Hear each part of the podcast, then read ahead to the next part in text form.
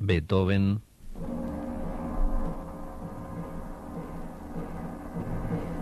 Stravinsky,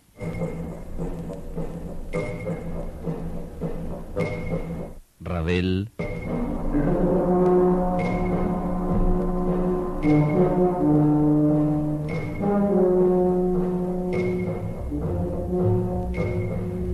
Vivaldi,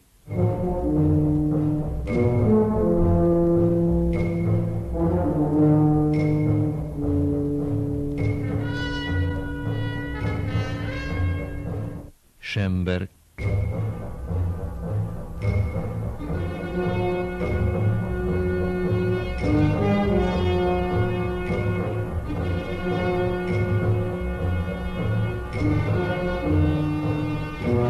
evidentemente con estos nombres, cualquier oyente que comience a reconocer la hora, el horario del programa que preparo yo semanalmente, Daniel Biglietti, cualquiera pensaría que no, que hay un error, que la voz parece la misma, pero que se trata de de algún locutor que está haciendo un, un programa de música de esa que mal se llama culta. ¿Por qué mal se llama culta? Porque naturalmente una canción de Raimón, una canción de Yupanqui, argentino, Violeta Parra, chilena, una canción africana, anónima, o, una canción vietnamita, se supone que no son música culta.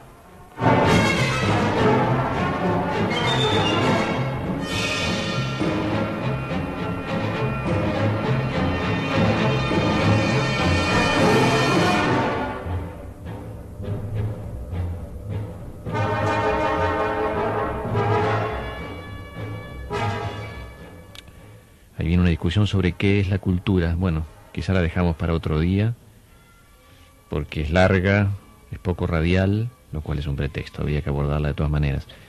Pero en fin, no es nuestro, no caigamos en aquel problema de hablar de un subtema y volver el programa hacia ese subtema. Nuestro tema de hoy es otro, no es tampoco Beethoven, Vivaldi, Stravinsky, no.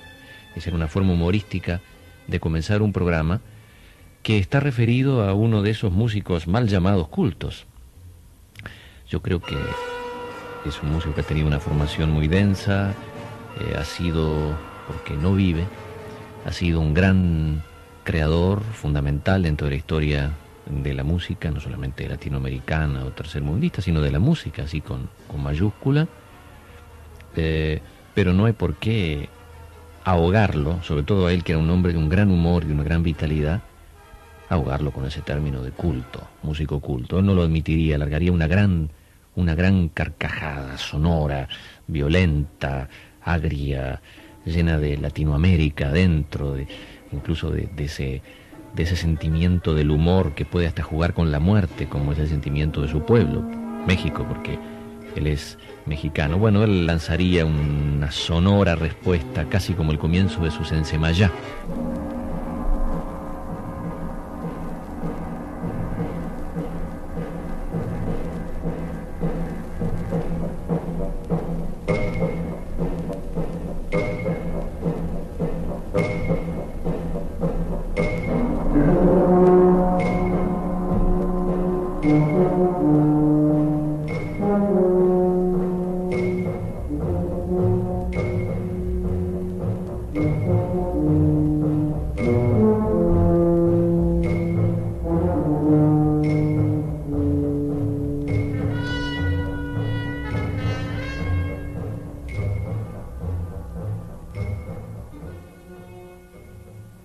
Y no es nada casual porque es un músico a quien admiramos mucho. El hecho de que hayamos utilizado fragmentos de una de sus obras, llamada Ocho por Radio, como presentación de este programa que realizo semanalmente para ustedes, yo, Daniel Biglietti.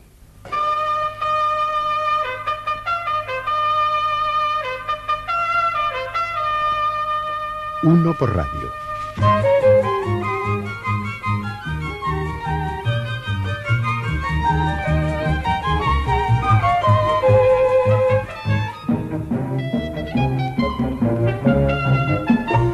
Música y palabra desde el exilio.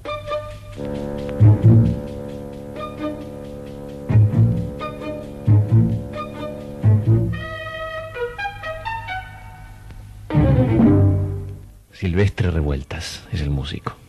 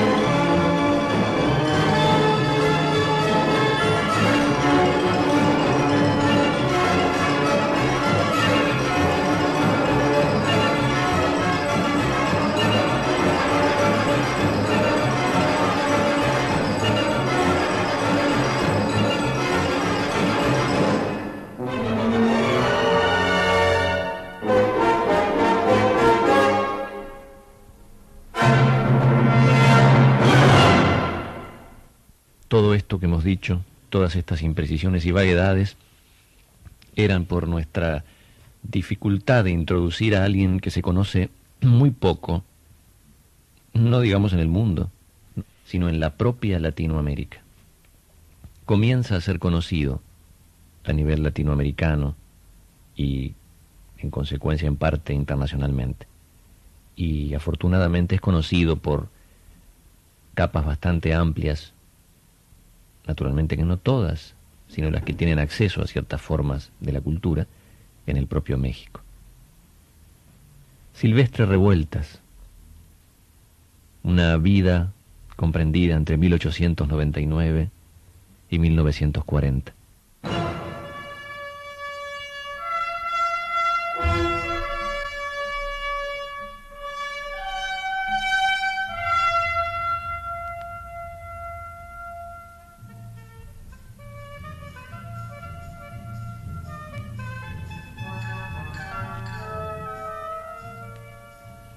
Revueltas trabajó durante muchos años como asistente de director de Carlos Chávez.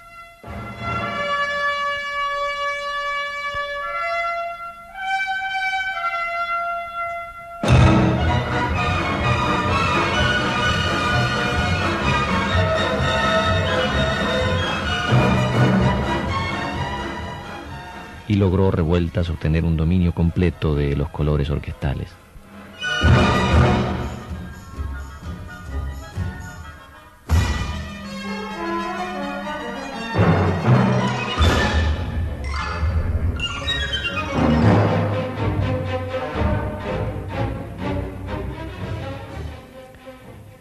Con un lenguaje propiamente del siglo XX y a veces con un cierto adelanto a su época.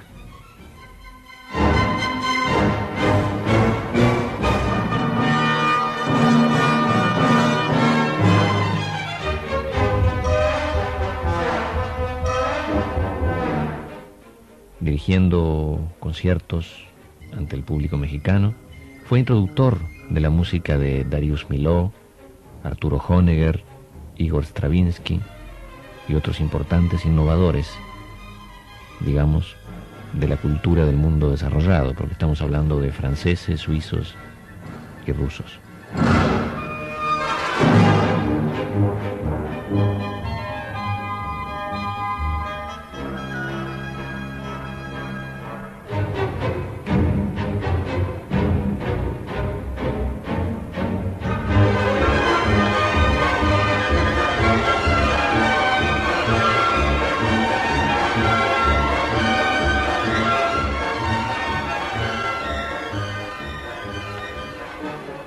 Silvestre murió el 5 de julio de 1940. Tenía 40 años y tuvo una vida activa de compositor de solamente 10 años. El alegado obras maestras. Se escuchan en ellas timbres muy particulares que pueden hacer pensar en rituales, en la alegría de una fiesta mexicana o el sentido primitivo del humor de sus compatriotas. Esto dicho desde una contraportada de un disco. Es una visión un poco esquemática, pero en fin. No hay sinfonías en su obra, solamente canciones, piezas de cámara, algunas de las cuales luego las transcribió para orquesta grande, y algunos poemas tonales, donde de alguna manera personificaba el medio ambiente mexicano. Tiene un estilo sardónico y lírico, fuera de lo tradicional. Nunca utilizó una tonada folclórica textualmente, solo captó su esencia, jugó con la idea. Desde el día 23 de marzo del 76, o sea, 36 años después de muerto, sus restos reposan en la Ciudad de México en la rotonda de los hombres ilustres. Cuesta llegar a esas rotondas, sobre todo cuando los hombres ilustres los eligen otros hombres ilustres que están en el poder y que no entienden nada de lo que es ser ilustrado en el sentido más popular, humano y profundo del término.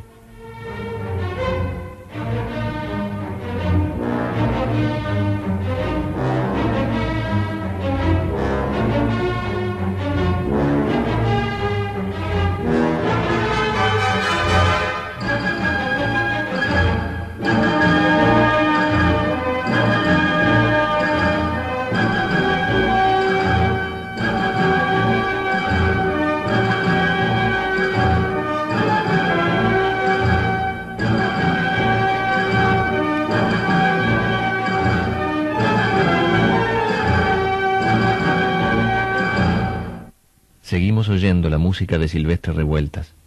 Son obras relativamente extensas, sobre todo para un tipo de programa como este, que estamos acostumbrados a esa medida estandarizada de los tres minutos de, la música popular. Aquí hay obras de 14, 15, 20, 7, 8.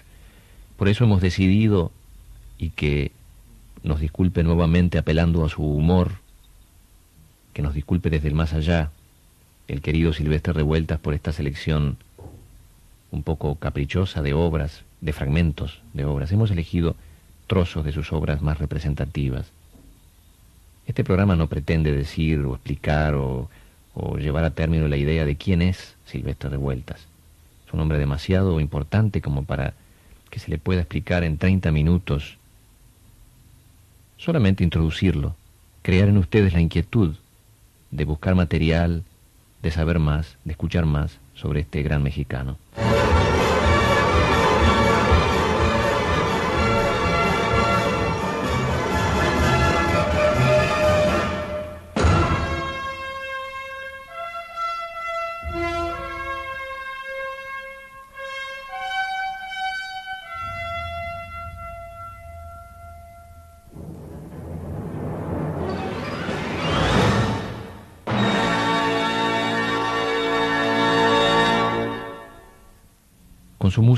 Vamos a leer notas que él mismo escribiera, notas espejo, notas autobiográficas.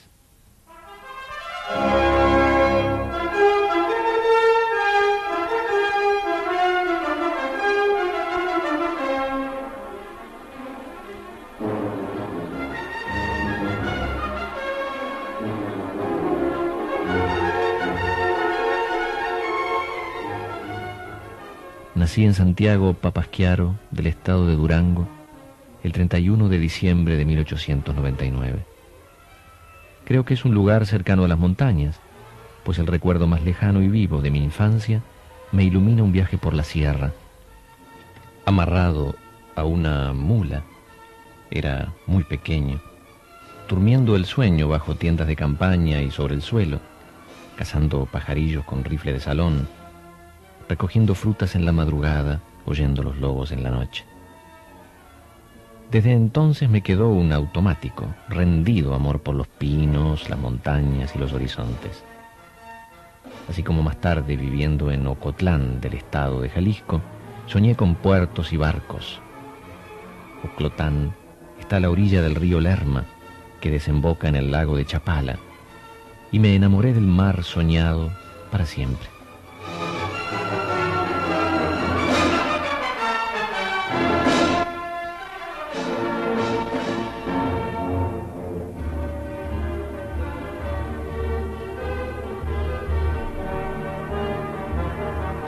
Fueron mis primeros amores, el cielo, el agua y la montaña. Después vino la música. Más tarde, la música por dentro. Mi madre nació en un mineral del estado de Durango llamado San Andrés de la Sierra y allí vivió toda su juventud, hija de mineros y entre mineros.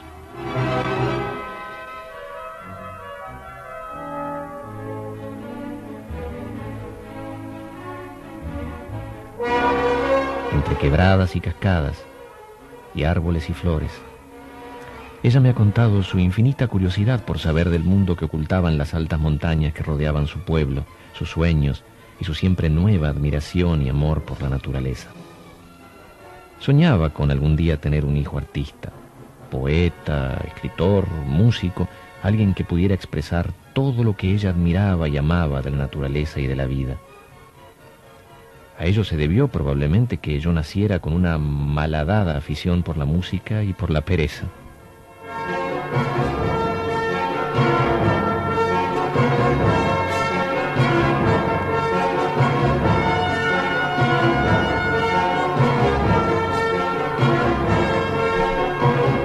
Y una inacabable nostalgia de nuevos horizontes. Era muy pequeño, tres años, me cuenta ella, cuando por primera vez oí música. Era una orquestita de pueblo que tocaba la serenata en la plaza. Yo estuve de pie escuchando largo tiempo y seguramente con una atención desmedida, pues me quedé visco. Y visco estuve por tres o cuatro días. Ahora, desgracia mía, ya no me quedo visco ante los músicos. De niño, también de hombre, preferí siempre dar tamborazos en una tina de baño y soñar cuentos a hacer algo útil. Y es por eso que pasaba los días imitando con la voz diversos instrumentos, improvisando orquestas y canciones y acompañándome con la tina de baño.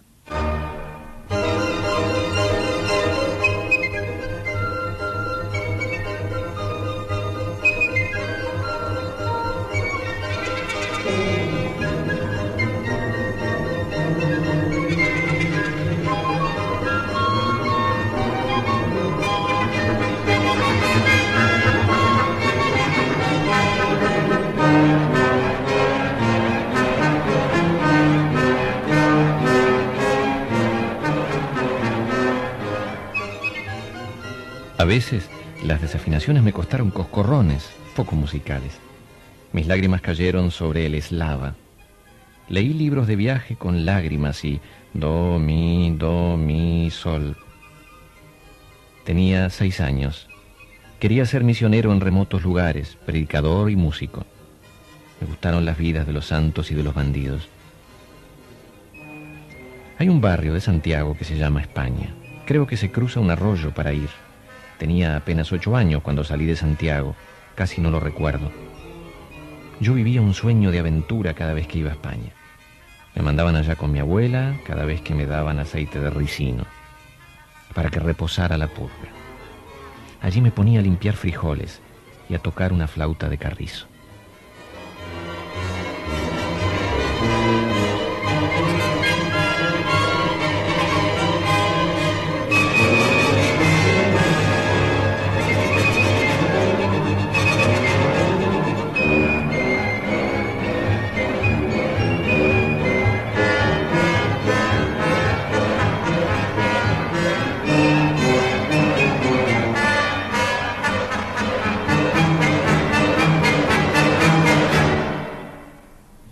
Silvestre Revueltas, contando él mismo su vida. Después toqué el violín. Lo empecé a estudiar allá por Colima, por Ocotlán, por Guadalajara. Mi pobre padre, que era un poeta de su vida humilde, nos llevaba de un lado para otro, porque sus negocios comerciales andaban de capa caída. Era un comerciante que amaba el arte y la poesía. A él le debo lo mejor de mi vida interior y mi mejor amor para los hombres. Hice progresos rápidos y tocaba piezas y canciones populares o las improvisaba. Hice mi primera aparición en público cuando tenía 11 años en el Teatro Degollado de Guadalajara. Al día siguiente mi padre compró todos los periódicos. Desde entonces me han perseguido y ahora ya no los quiero comprar. Para él era una recompensa dulce por el gasto que había hecho comprándome un traje nuevo para aquella ocasión. Estábamos tan brujas.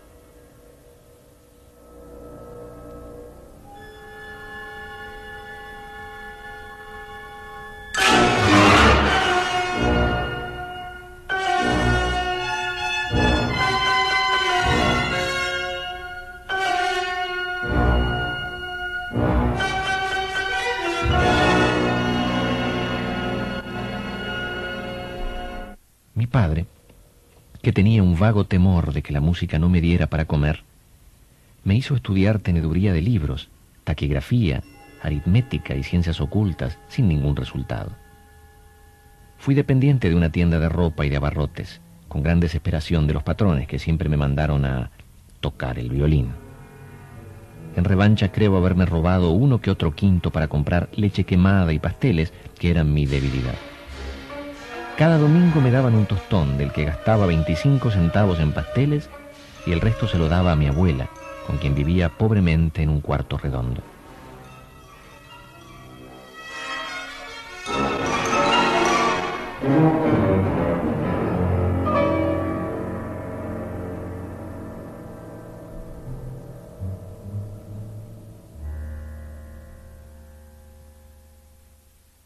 Silvestre Revueltas.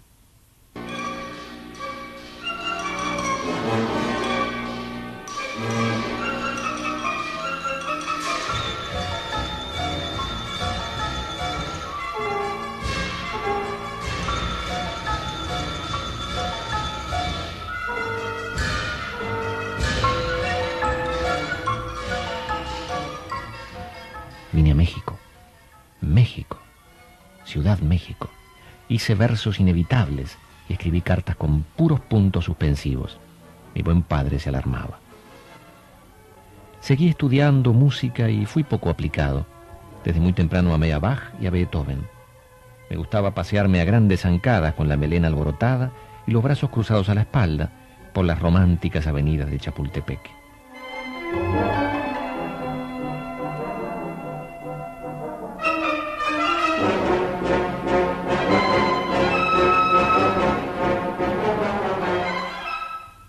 Siempre tuvieron gran influjo sobre mí esas litografías y grabados que muestran el pobre de Beethoven con cara de pocos amigos desafiando un desatado tormentón. Yo no podía hacer menos. He tenido muchos maestros. Los mejores no tenían títulos y sabían más que los otros. De allí que siempre haya tenido muy poca veneración por los títulos. Ahora, después de muchos años, sigo estudiando Sigo teniendo maestros. Escribo música. Sueño con remotos países. Y a veces doy tamborazos en tinas de baño.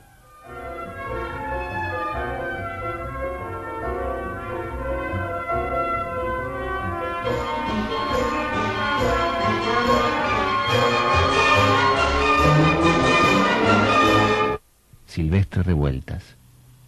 Autobiografía. México. Marzo 13. 1938.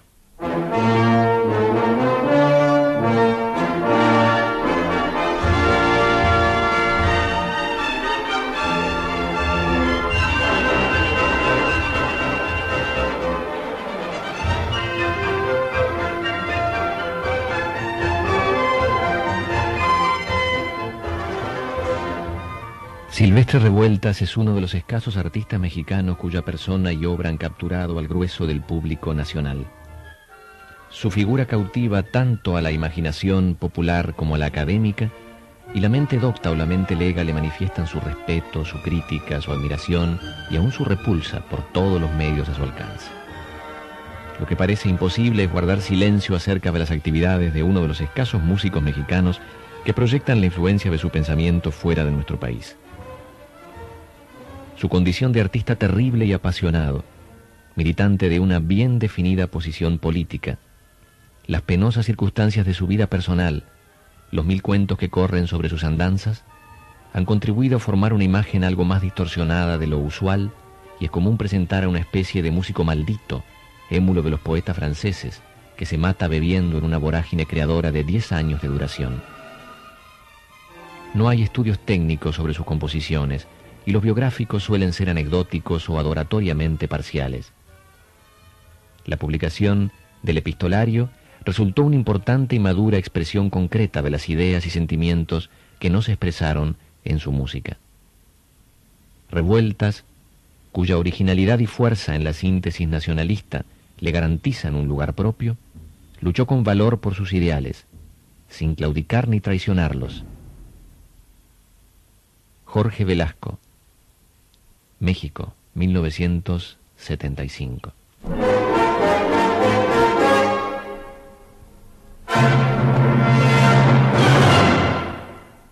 Palabras pronunciadas por el compositor mexicano Silvestre Revueltas a través de Radio Madrid. 13 de septiembre de 1937. Camaradas de México, amigos, hermanos de mi entrañable pueblo, tan distante en este momento. Yo quisiera llevar hasta lo hondo de vuestro anhelo, hasta lo íntimo de vuestra esperanza, el dolor erguido y el heroísmo abierto y luminoso de este pueblo español, hermano nuestro.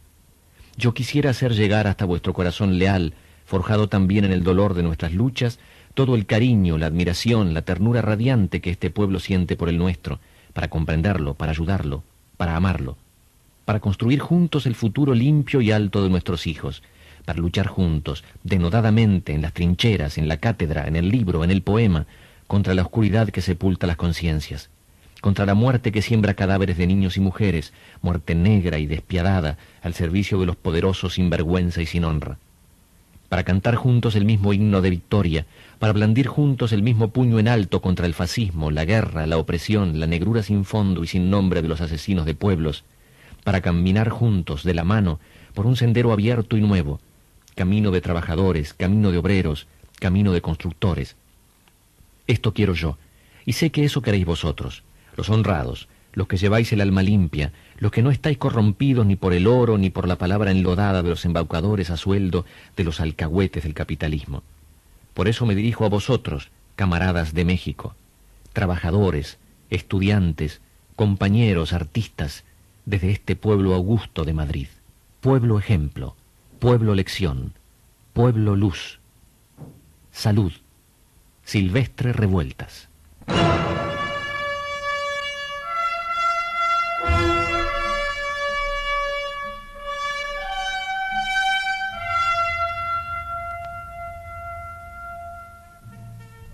En esta emisión dedicada al compositor mexicano Silvestre Revueltas, fueron difundidos distintos fragmentos de varias de sus obras, dirigidas por el maestro también mexicano Eduardo Mata. En cuanto a textos, hemos recurrido a algunos del propio músico y a la introducción escrita por Jorge Velasco al epistolario de Silvestre Revueltas, creador mexicano a quien yo he dedicado el programa de hoy. Daniel Viglietti.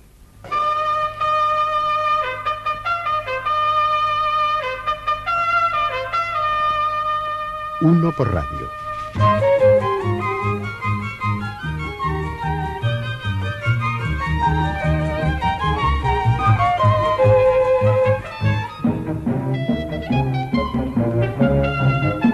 Música y palabra desde el exilio.